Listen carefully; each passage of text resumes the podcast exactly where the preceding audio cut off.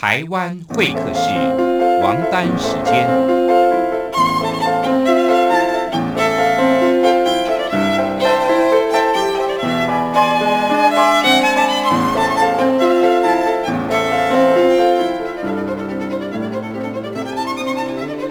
由天安门学生运动领袖王丹主讲。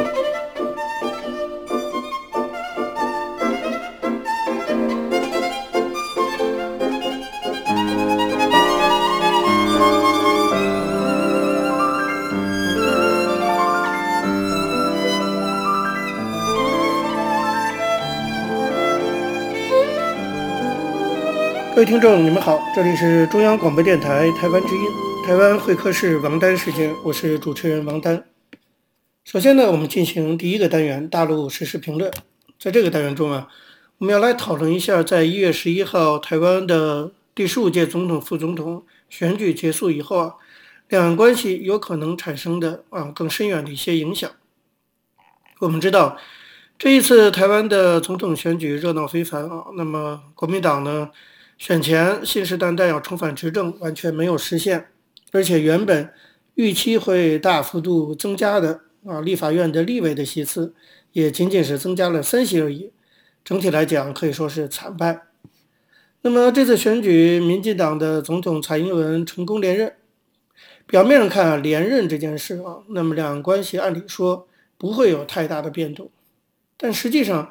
这次选举对两岸关系的发展，我认为其实产生了很深远的影响。这个影响目前呢，可能还看不出来，刚刚开始发酵。但是随着时间流逝，我想我们越来越会看到这个影响的深远。这个影响就在于所谓的“九二共识”，恐怕已经不再能够成为两岸关系的基础了。众所周知，“九二共识”就是叫做一个中国各自表述啊，一直是国民党用来。证明，如果他们有一天执政，可以让两岸关系稳定发展的一个法宝，所谓的定海神针嘛。因为中共呢也承认九二共识，所以就使得九二共识呢成为难得的两岸之间少有的这种共识之一。长期来讲，九二共识也是中共对台政策的主要喊话的基调。中共对蔡英文的不满，就是他二零一六年上任以来一直拒绝承认九二共识。可是啊。这一次台湾的总统大选，长期主打“九二共识”的国民党大败，证明什么呢？证明台湾大多数民众并不赞成“九二共识”的主张。正是因为台湾人不再接受“九二共识”，国民党才失去这么多的选票。这一点，国民党自己可以说是心知肚明。选举结束以后，国民党内部一片检讨之声，尤其是中青年时代，更是直接。针对两岸政策，要求国民党高层检讨，要求在国民党党内进行两岸政策的大辩论，而这个检讨和辩论的重点，恰恰就是九二共识。比如说，像国民党籍的台北市议员游淑慧，他就表示说，应当重新思考二十八年前提出的九二共识，到现在在台湾是不是还合时宜？国民党地方诸侯之一啊，彰化县县长王惠美也说。就说国民党内呢，急需讨论未来两岸的定位。此外，在国民党内算是中青年时代的代表，形象相对来说啊，跟其他那些人比起来，还比较能够为社会所接受的立法委员，国民党籍的立法委员许仁也提出，他说“九二共识”已经崩解，呼吁国民党的两岸政策不要牺牲台湾的民主自由。更令人惊讶的是。长期以来担任国民党两岸政策智囊的台北淡江大学大陆所的教授赵春山，更是把矛头直指习近平。他表示说：“九二共识并不是两岸关系的定海神针，习近平当初的提法是错误的。”这样的点名批判习近平在蓝营里的过去是没有过的。显然，不管未来啊，国民党选出什么样的新的领导集体。啊，那么对于两岸关系的重新论述，都是他必须要去做的事情。而九二共识呢，作为被检讨的主要的对象，恐怕会逐渐淡出两岸关系的讨论中去。未来可能会提出一些新的提法，我们现在还不知道。换句话说啊，在台湾，九二共识呢，已经从两岸关系的所谓刚才我们讲过的啊那个什么定海神针，其实已经变成票房毒药了，也就是说完全没有市场。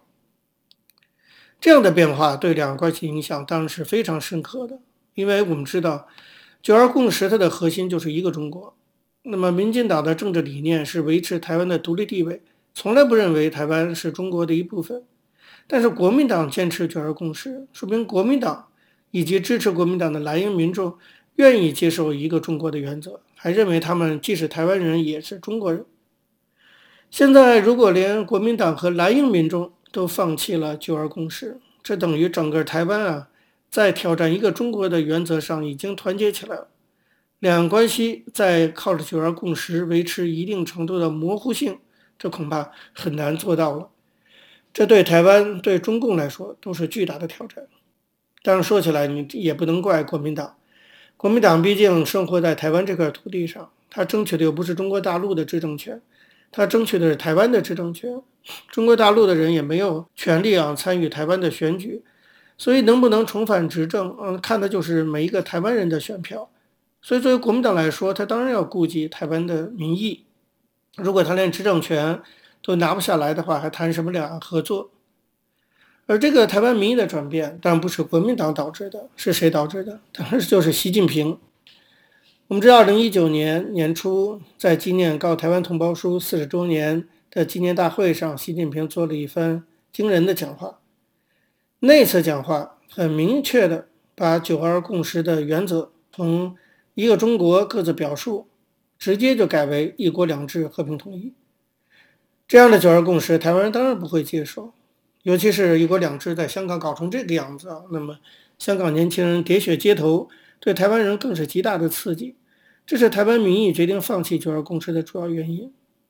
在这次选举中，胜选的民进党一再强调九二共识已经变成一国两制了，所以这个主张得到了大多数选民的支持。我曾经评论过啊，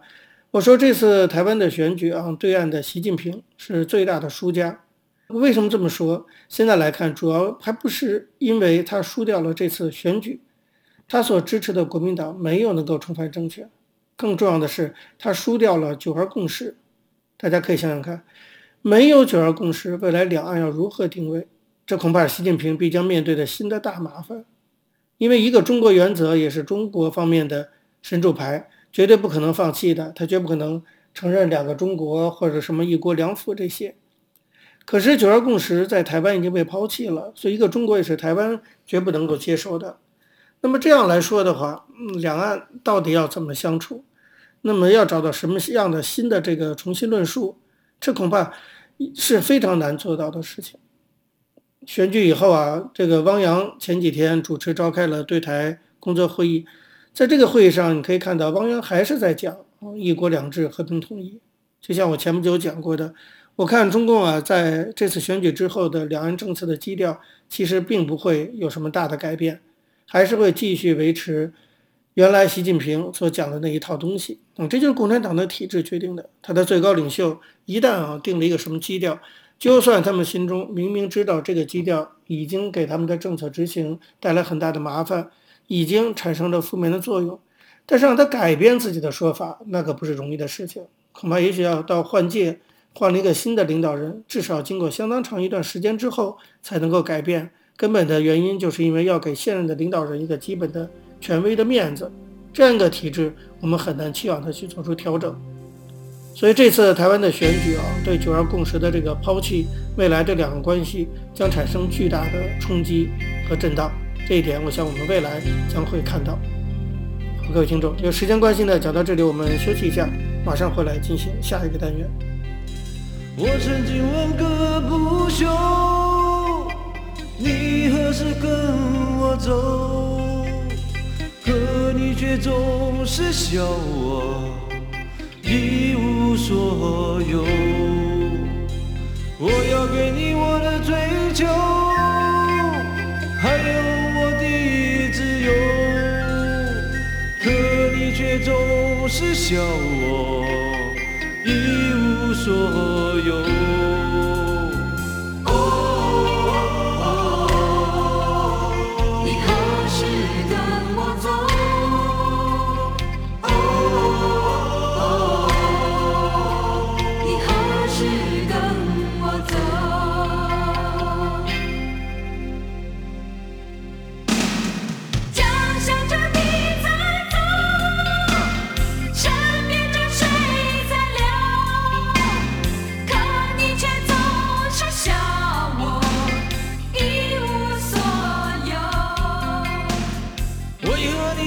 各位听众，你们好，这里是中央广播电台台湾之音，台湾会客室王丹时间，我是主持人王丹。我们接下来进行的是历史回顾专栏，在这个专栏中呢，我们要根据一些当事人的口述历史，回顾一下中国改革开放四十年来走过的历程。我们根据的是欧阳松等主编的《改革开放口述史》一书。延续上次内容，我们继续介绍的是1997年召开的一次中央金融工作会议。这次会议上，对整个中国的金融体系的布置做了非常大的改革。其中很关键的一个内容啊，就是所谓的要健全现代的金融监管体系，要清理和查处各种违法违规经营，去试图化解金融风险。那么会上要求按照国际的惯例，结合中国实际情况。完善银行信贷资产质量分类和考核办法，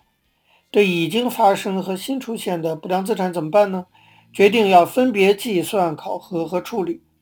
通过增加资本金和减少不良资产，要求把国有银行的资本充足率提高到百百分之八以上。国有商业银行被要求要力争在三年内使不良信贷资产比例平均每年下降两到两到三个百分点。除此以外，这次会议还决定，除了在上海、深圳以外，其他的地方不再设立新的证券交易所，要清理和撤销在北京、天津、武汉设立的证券交易中心和报价系统。鉴于那个时候农村合作基金会存在的风险和已经建立农村金融服务体系，所以会议还决定不再设立农村合作基金会。那么，根据当时中南海的统一部署，为了落实中央金融工作会议的精神。当时的中共中央办公厅、国务院办公厅于一九九七年十二月八号专门下发了通知，成立了全国深化金融改革、整顿金融秩序的十二个专题小组。每一个专题小组都由国务院有关主管部门领导担任组长，然后有关部门和地方政府的领导参加。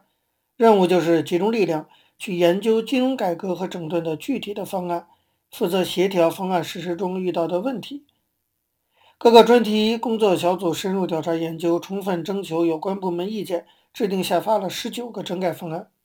有关部门也配套制定了实际措施，确保了1997年这一次中央金融工作会议决定的重要的事项的具体的落实。这里最重要的就是中国人民银行省级分行的调整的问题，大概在1998年底顺利完成。到1998年十月，国务院批准人民银行省级分行调整方案。撤销了原有的三十一个省级分行，成立了天津、沈阳、上海、南京、济南、武汉、广州、成都和西安，一共九个分行，跨地区分行。那么人人民银行的营业部办理北京市有关中央银行业务，另外设重庆营业部办理重庆市人民银行业务。以上的这些分行的行长人选都由人民银行党组提出。经中央领导审核同意，地方已经没有权利决定了。同时呢，调整新设的跨区域分行以外的省会或首府的城市的人民银行中心支行的职能和职责。到了一九九八年十一月十八号，中国第一家设立的人民银行跨区域分行上海分行宣告正式成立。此外，大型国家金融机构党的领导体制改革的方面。一九九八年，国家大型金融机构成立了系统党委，对分支机构党的建设实行统一领导。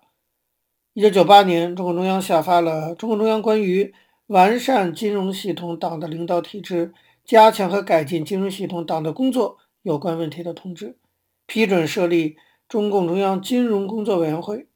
由那个时候担任政治局委员、分管金融工作的国务院副总理温家宝担任书记。给他配了两名副书记。那么，这个国家大型金融机构的党委书记是中央金融工委的固定的委员。在增加国有商业银行资本金剥离不良贷款的方面，希望能够提高国有商业银行抵御金融风险的能力。为此呢，一九九八年三月，全国人大常委会审议同意了国务院提出的通过发行特别国债。为国有商业银行充实两千亿元资本金的方案，具体的做法是这样：就是把商业银行存款准备金率从百分之十三降为百分之八，让各家银行呢用置换出来的资金购买财政部发行的特别国债，财政部用所筹资金为四家国有商业银行补充资本金。从1999年4月开始，中国人民银行先后批准设立了信达、华融、长城、东方资产四家管理公司，分别接收从四家国有商业银行和国家开发银行剥离出来的不良贷款，一共一万三千九百三十九亿元，其中国家开发银行一千亿元。资产管理公司收购不良贷款的资金来源，一个是人民银行把再贷款五千七百三十九亿元。从有关商业银行划给相对应的资产管理公司，二是有关资产管理公司呢，向相对应的商业银行发行债券再筹资八千两百亿元。一九九八年五月，中国人民银行在广东组织贷款质量五级分类试点。从一九九九年到二零零一年，四家国有商业银行内部运用贷款质量五级分类法反映不良贷款。二零零一年。四家银行不良贷款率终于下降到了百分之二十五点四。那么，从二零零二年开始，银行监管部门按贷款质量五级分类法公布四家银行的不良贷款。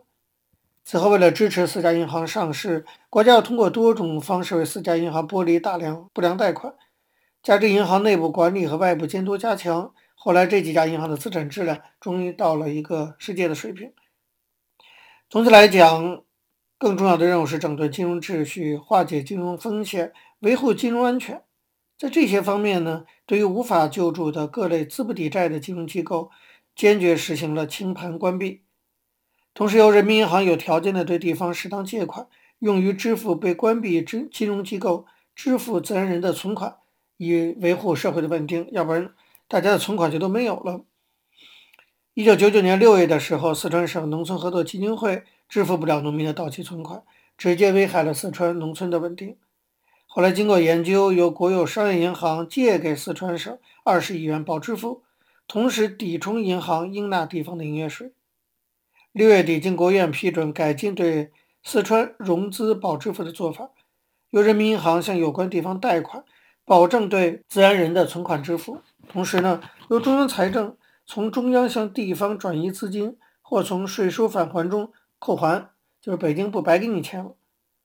九九年十一月，国务院还制定了管理办法，明确对人民银行再贷款的借用还的责任。人民银行共向地方贷款一千六百亿元，收回了约七百亿元。经过几年的整顿，关闭了海南发展银行和几家城市商业银行，关闭诚信社一百三十七家，关闭中国农村信托等信托投资公司一百一十一家。另外有两万八千多家农村合作基金会，一部分并入了农信社，大部分由地方政府负责清盘关闭。在政府适当的救助下，中国关闭了大量的资不抵债的金融机构，这当然部分的化解了长期积聚的风险。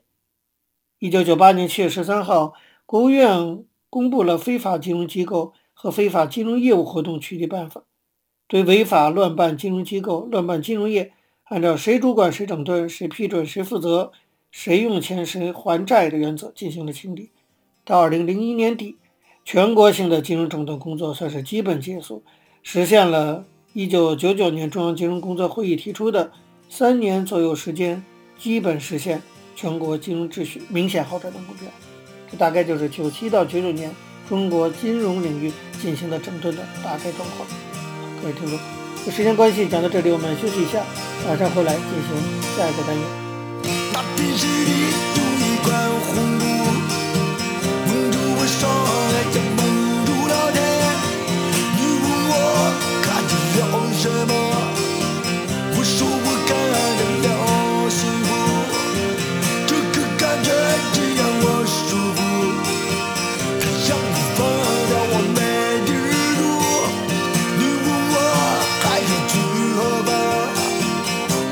方？我说要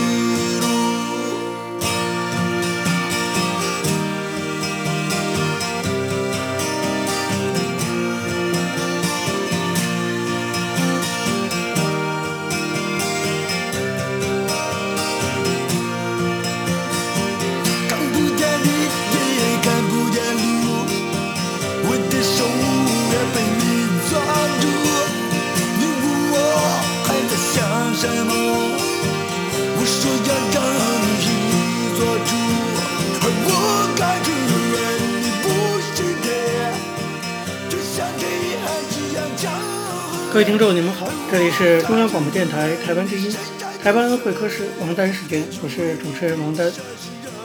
在今天的台湾经验专栏中，我们继续向大家介绍一位台湾重要的政治人物，原高雄市长陈菊。我们希望呢，从他的人生经历中啊，可以让大家看到台湾曾经走过的一段历史。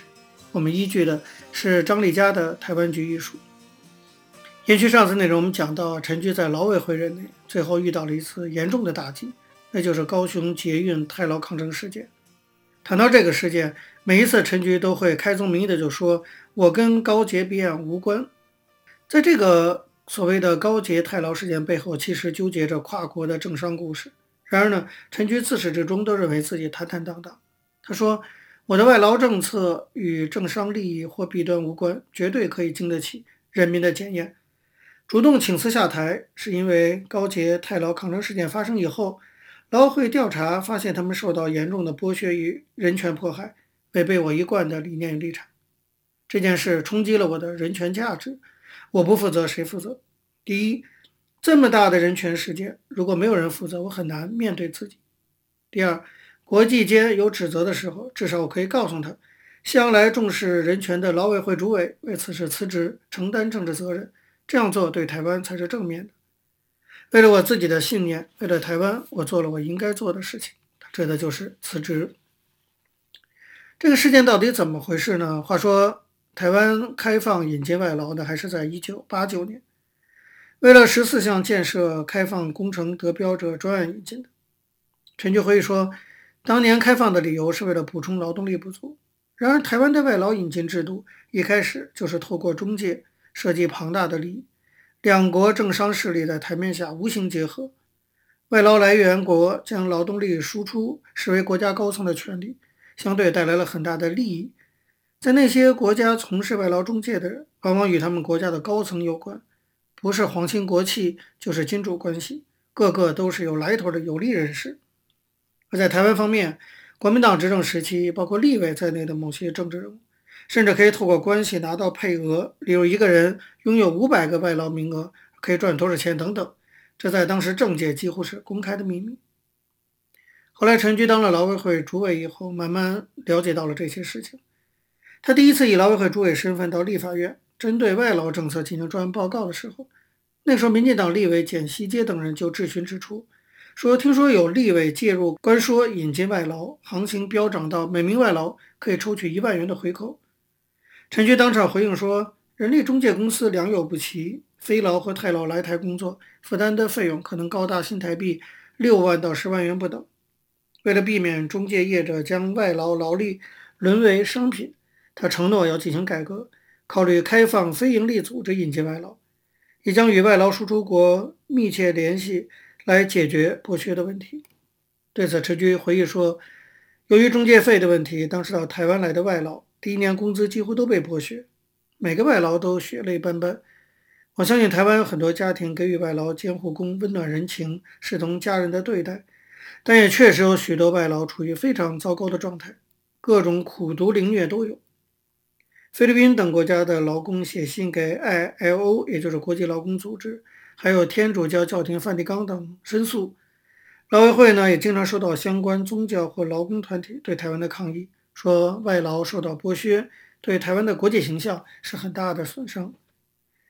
当时两国中介对外劳的剥削根本就是吸血虫。陈菊说：“如果我在任内没办法处理这种不公平的压榨，以后也没有人能够做这样的改革。这些不合理、不合人道的作为将会继续被视为理所当然。”然而，台湾开放引进外劳十几年，当时登记合法从事中介业者超过一千家，这牵涉到庞大的利益。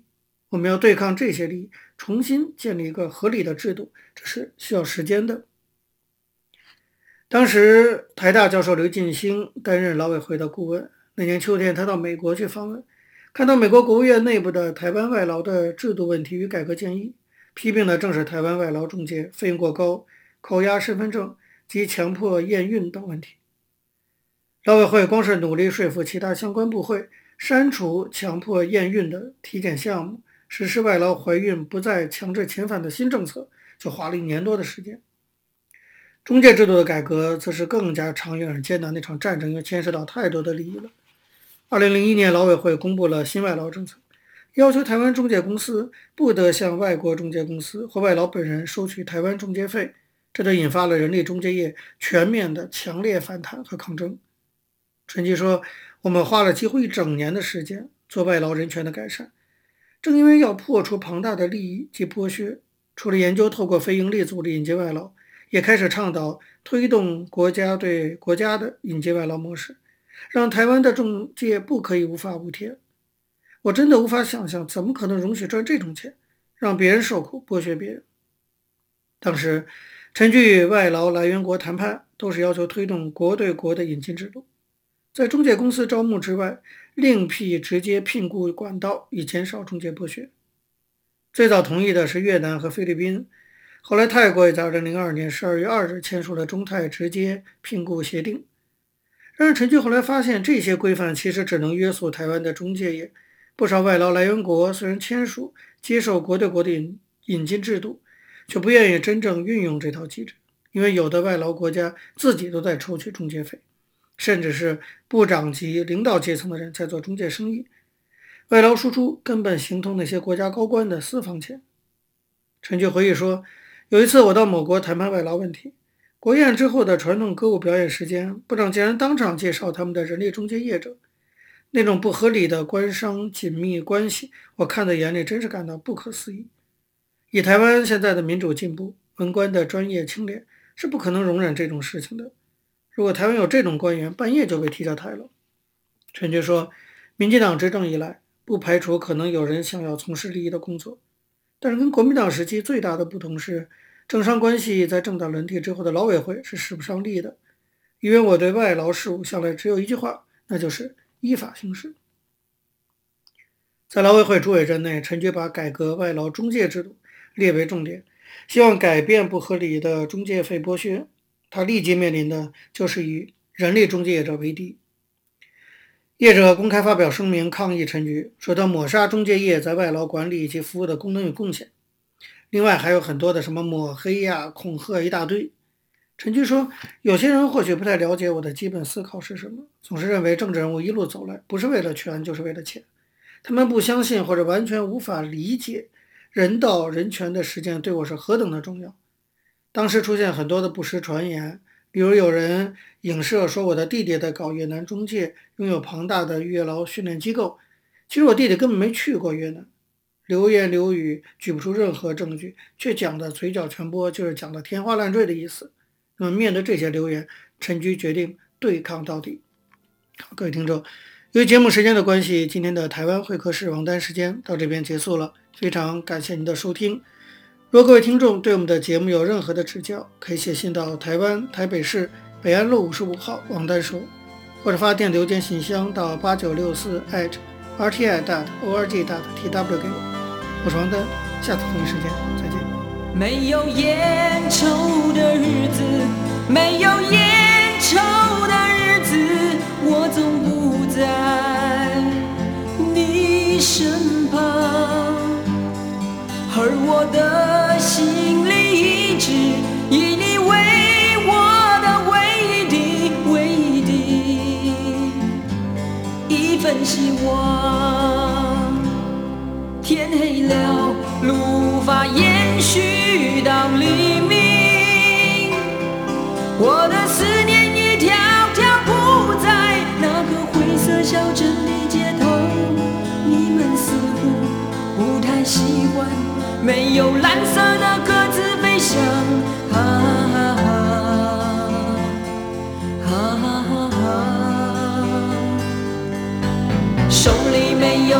就画一根火柴吧，去抽你的无奈，去抽那永远无。